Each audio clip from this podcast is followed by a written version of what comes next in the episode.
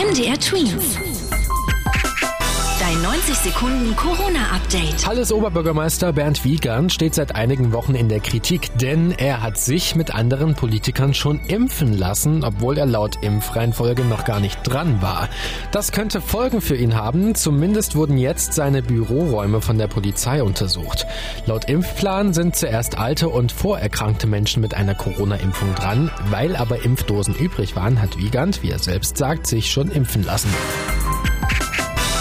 Wann gibt es die Corona-Lockerungen? Darüber will Bundeskanzlerin Angela Merkel ab morgen mit Experten aus der Regierung beraten. Einige Medien berichten, dass es einen Drei-Stufen-Plan geben soll. Also bei Stufe 1 geht es um persönliche Kontakte, bei Stufe 2 um die Schulen und bei Stufe 3 um Kultur, Sport und Restaurants. Genauere Pläne sind aber bisher nicht bekannt. Um die Lockerungen gibt es allgemein gerade sehr viel Diskussion, vor allem weil die Corona-Zahlen in Deutschland momentan nicht mehr sinken.